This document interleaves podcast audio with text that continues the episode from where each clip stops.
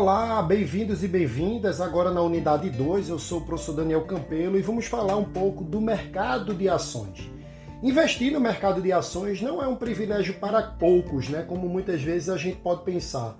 Você, pessoa física, dono de uma organização, se você quiser é, fazer com que o, o, dinheiro trabalhe ao seu favor, né, alcançar grandes rentabilidades, né, você pode se aprofundar um pouco nessa temática e conhecer melhor esse mundo financeiro né, é, é de ativos que a gente chama de renda variável.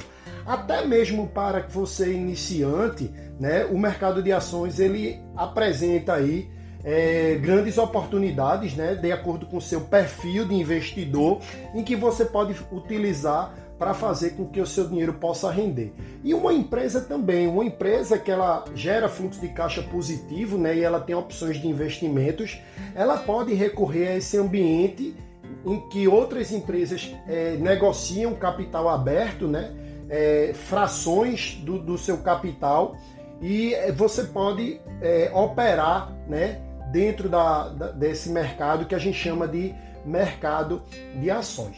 Uma coisa que eu gosto sempre de deixar claro né, é que é, o mercado de ações, ele, embora muitos sejam acessíveis, né, você comprar, qualquer pessoa pode comprar os, ações de determinada empresa, é, você precisa ficar claro que se você não tiver nenhum conhecimento né? Você não deve utilizar o capital da sua empresa para recorrer a esse tipo de investimento, tá?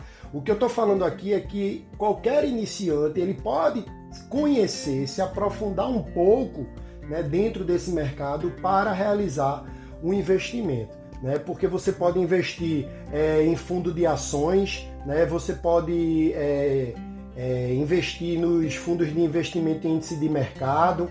Né? Então é preciso ter um certo conhecimento para fazer uma boa, é, é, que a gente fala, montar um bom portfólio, uma boa variedade de investimentos, incluindo aí o mercado de ações, o de renda variável. Lembrando sempre que cada investimento que você faz dentro desse mercado há um risco envolvido que pode comprometer a saúde financeira da sua organização.